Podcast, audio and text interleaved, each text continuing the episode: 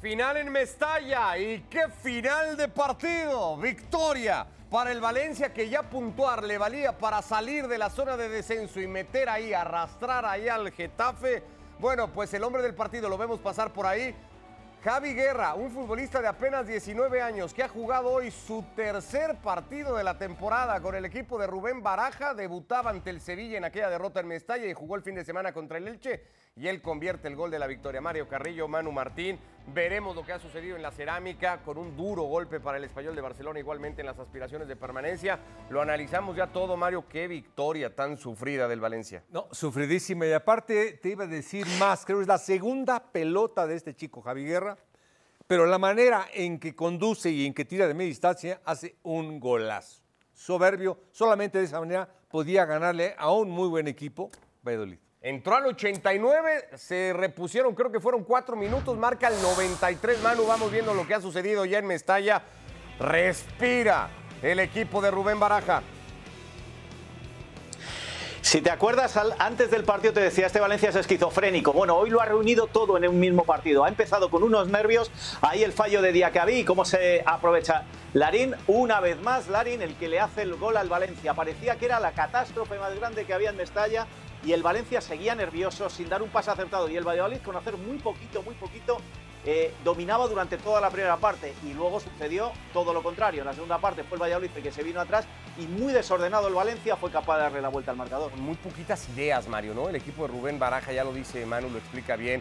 No sé si nervioso, sí nervioso, pero falto de talento igualmente, ¿no? Porque era dramático ver lo poco que podía generar los Yunus Muso intentando en un desborde el estadounidense en línea de fondo, pero luego terminando mal. No, y lo dices perfecto. Y un jugador como Cavani, que es guerrero, pero ve pasar la pelota por arriba, de lado a lado, y no tiene eh, alguien quien le dé un pase de gol, bueno, simplemente por eso está como está Valencia, hasta que este chico nos hizo cambiar de idea.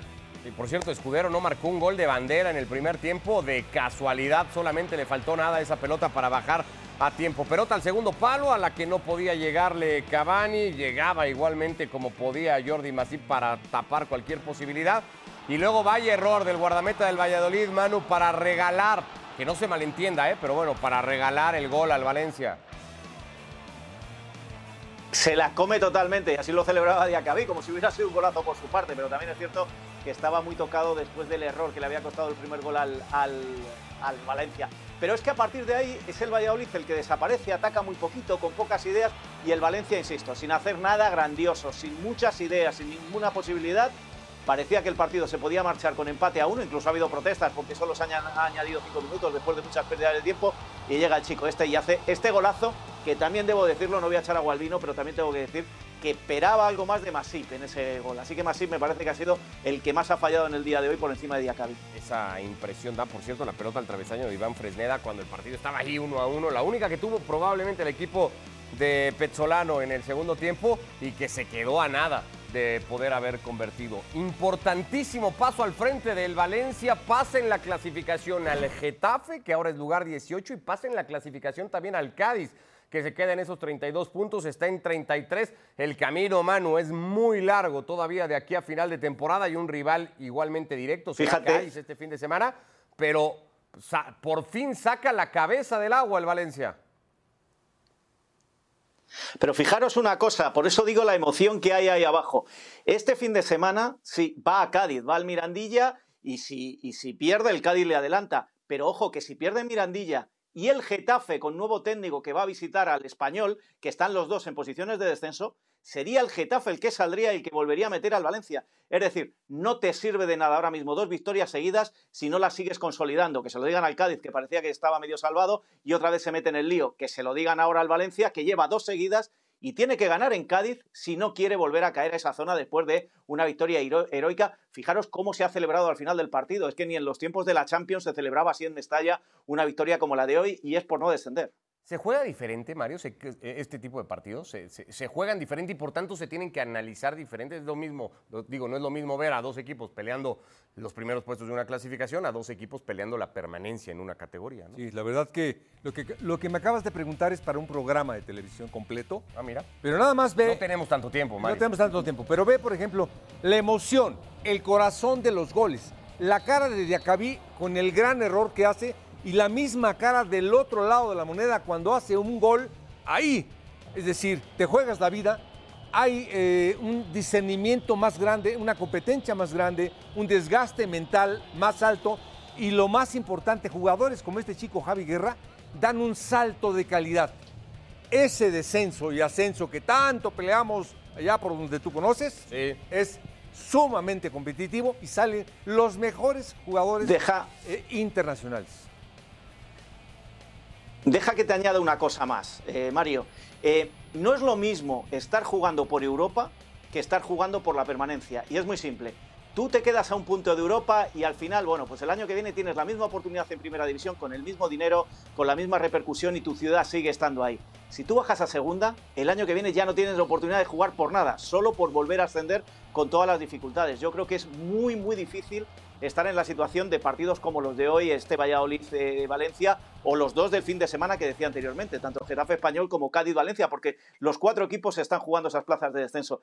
Es más complicado, más, te entran más nervios, te asusta más el descender que la posibilidad de entrar en Europa y no conseguirlo por apenas un punto. Eh, para eh, poner un poco en contexto y dimensionar lo que ha sucedido hoy en Mestalla, por increíble que parezca, porque al final, mano, hablamos del Valencia, es la primera vez en la temporada, fecha 31, que el Valencia liga victorias en esta campaña. Yo creo que no solo de esta temporada, ¿eh?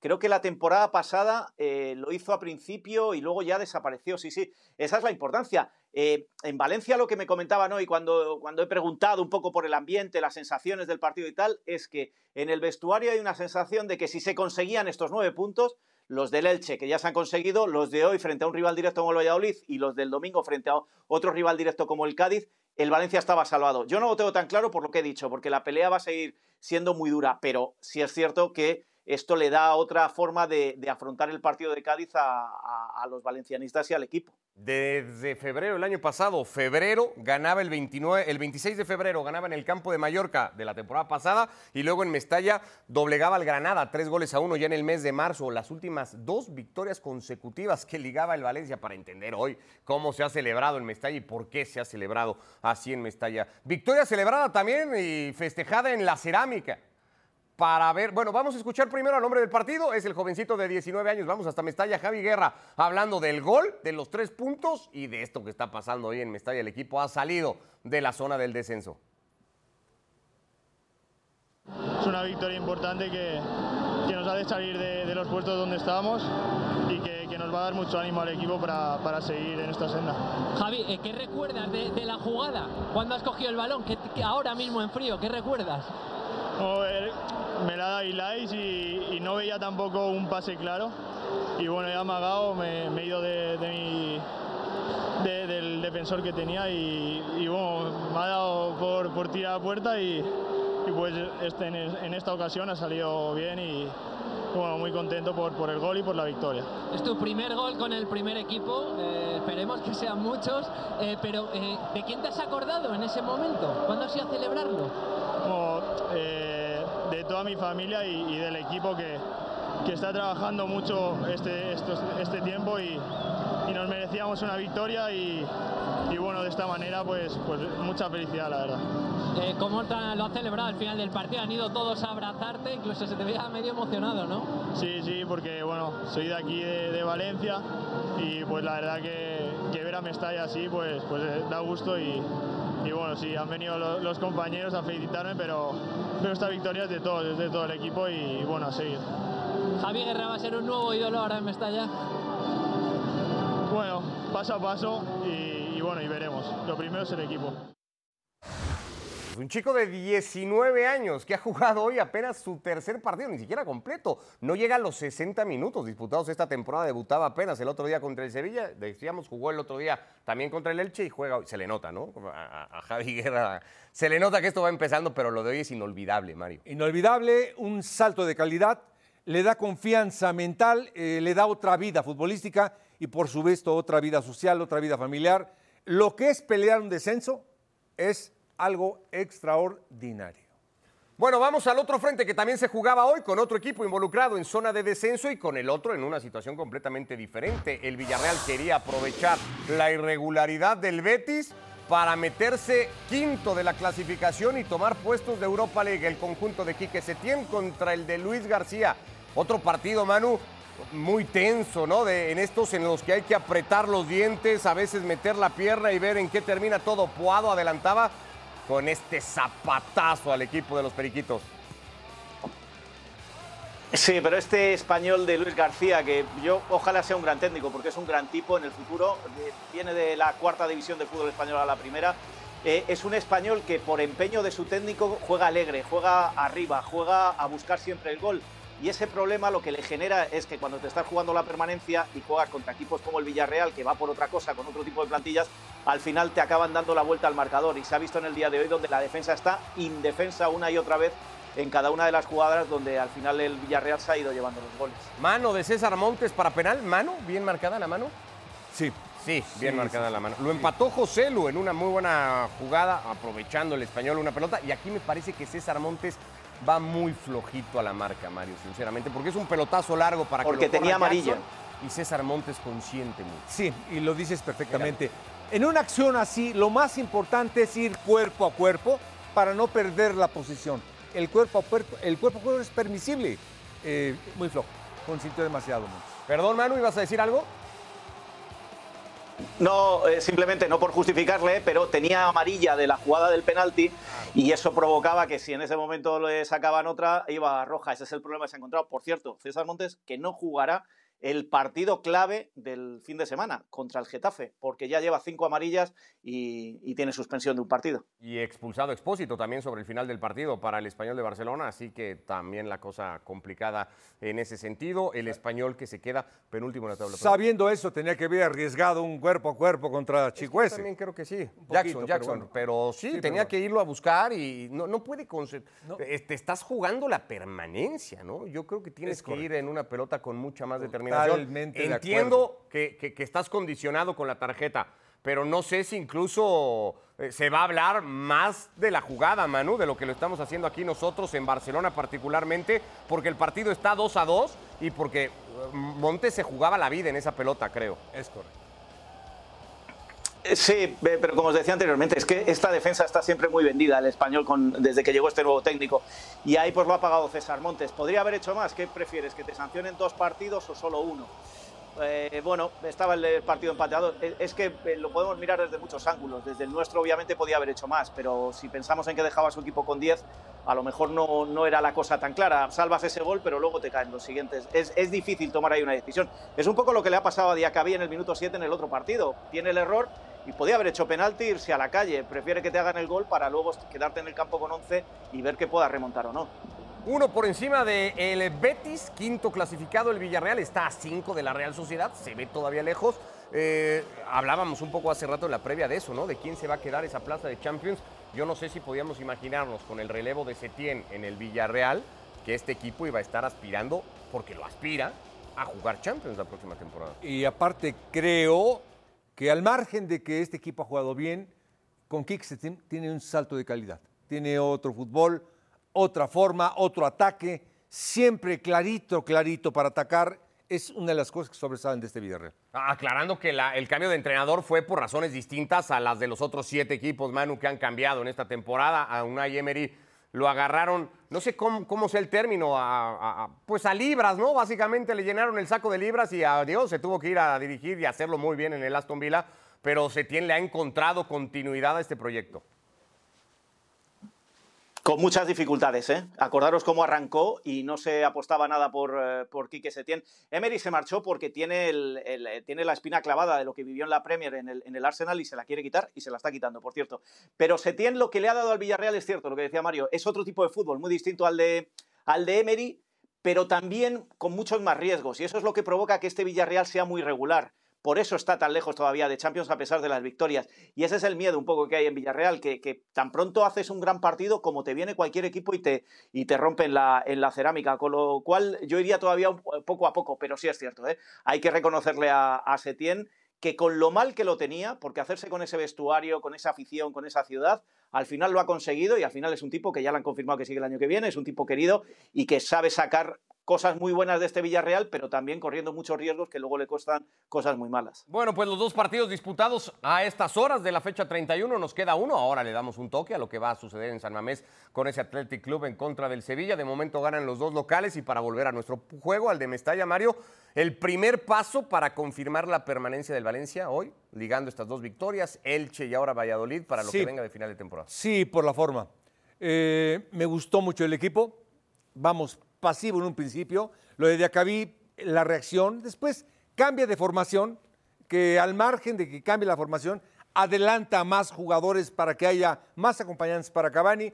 Llega, está Gallama cerca, está los jugadores, los volantes más pendientes, más incisivos. Esto es un motor muy importante para la salvación de este equipo. Aprovecha también un poco, Manu, el calendario, ¿no? Porque más allá de que sean partidos contra rivales directos como el del Elche o será el del Cádiz, pues mejor jugar contra el Cádiz buscando ligar tres victorias, hacerlo contra el Villarreal o contra el Betis o contra el Madrid o contra el Barça. También eso es cierto.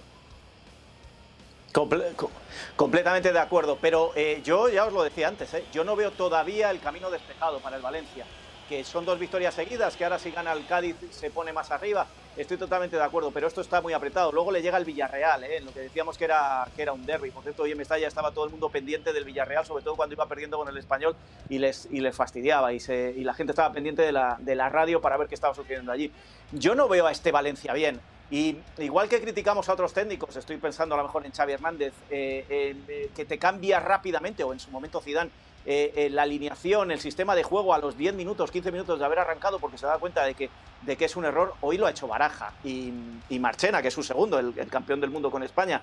Eh, yo sigo viendo un equipo totalmente deshilachado, con nervios, no tiene ideas, muy desordenado, muy, muy desordenado, y que tiene que aprovechar esto que estamos viendo, un error del portero para meterse de nuevo en el partido, tiene que aprovechar eh, ciertas situaciones que le permiten los rivales, y bueno, mientras sea con el Elche, con el Valladolid o quién sabe con el Cádiz, bien. Pero cuando le empiecen a llegar otro tipo de rivales en las siete jornadas que quedan, todavía va a tener que remar mucho Baraja y el Valencia. ¿eh? Bueno, solo para ver su calendario, de los siete partidos que le van a quedar, solo dos compromisos van a ser contra equipos que no se jueguen nada. Cádiz se juega la permanencia, Villarreal se va a jugar Europa, el Celta no juega por nada, el Madrid se podría jugar la segunda plaza, el Mallorca no va a jugar por nada, el Español por la permanencia y el Betis por Europa. El calendario es muy duro. Primera vez en la temporada que en la misma jornada el Real Madrid y el Fútbol Club Barcelona pierden. Y si ya había sido duro para el Madrid, eh, Mario, el resultado en Montilivi, por lo que fue además la actuación del Tati Castellanos, pues cuando vio lo sucedido ayer en Vallecas, seguro que más de uno se daba de topes contra la pared. Se desfondó el Madrid en defensa. Sí, y no es posible que te ganen las espaldas, la marca. eh, vamos, no había ni marca en el área. Es decir, pasa en equipos así, están muy descontrolados. Lo mismo le pasó a Barcelona ayer, por ejemplo. Pero como lo que pasó al Madrid defensivamente, eh, Con nombre y apellido casi, ¿no? Porque fue básicamente de Eder Militao. ¿no? El por su- partidito no, de Eder no, Militao. por favor. Manu, ¿has podido tocar base e intercambiar algún mensajito con alguien en el Real Madrid? ¿Cómo cayó? Perder el partido, pero luego ver que perdía el Barça. Dolió doble, ¿no? No, no, te explico por qué. Porque en el Madrid, y los, mensajes los ha habido, en el Madrid eh, casi les da igual lo que haga el Barça porque asumen que es, que es inalcanzable. Te voy a decir los dos escalones que he tocado. El de muy arriba está muy enfadado. El de arriba están como muy enfadados, incluso, fíjate, han vuelto a filtrar aquello de no está claro que vaya a seguir Ancelotti. Y los de abajo no es que estén tranquilos, sino que ellos, lo que te dicen los jugadores es, que nuestro objetivo es, es la Champions y la final de Copa. Con lo cual, esto hace daño, sí, pero dentro del vestuario, creo, eh, el vestuario de jugadores, no del técnico, eh, que el técnico está muy enfadado, hace menos daño del que se pueda pensar. Y luego que perdiera el Barça en el día de ayer, eh, ya te digo, ellos lo llevan de otra manera. Lo que sí me hace pensar, y ya entro en el partido del Barça, es que aquellos que a Xavi le tienen muy quemado, muy, muy enfadado, porque dicen que esta liga es muy barata, les está dando la razón Xavi y el Barça. Porque si tú te puedes permitir el lujo de perder en Almería, de empatar con el Getafe, de empatar con el Girona y de perder con el Rayo Vallecano y aún así mantener la ventaja, es que esta liga es muy fácil. Esa sensación está dando. Eh, el eh, Barça pudo en algún momento descontar. Este gol se iba a invalidar por fuera de juego Lewandowski, que después sí conseguiría el polaco su gol 18 ya con el partido 2 a 0. Álvaro García el 1 a 0 para el Rayo. Fran García en esta pérdida de pelota, Mario, de lo que hablabas tú, ¿no? Sí, la recuperación de la pelota y el desdoble de velocidad. Esto es característico del Rayo Vallecano. Así juega por ahí un equipo mexicano también, lo trata de imitar. Pero esto esto le puede ganar al Barcelona, al Madrid y a quien O sea. sea, el modelo del de Rayo es un modelo de exportación, ¿me estás diciendo? ¿Se No, imita en el simplemente que así juegan los españoles en México, así juegan. tú, Así el Rayo Guadalajara. se Con nombre y apellido, Guadalajara, así juega. Este es el gol de Lewandowski, el gol 18 para el polaco que hacía rato que no marcaba. Le vale de poco porque el Barça pierde el partido, necesita 11 puntos de los 21 que tiene todavía en disputa para matemáticamente amarrar un título o, o asegurar un título que pese a la derrota está ahí ya muy, muy a la mano. Llama la atención que el Rayo tenga cuatro partidos de liga consecutivos ante el Barça Manu sin perder, que haya ganado tres de esos cuatro y que solo el Barça le haya hecho un gol en esa racha, ¿eh? ¿Y quién era el entrenador en los cuatro partidos? Si es que volvemos a lo que decíamos en la previa.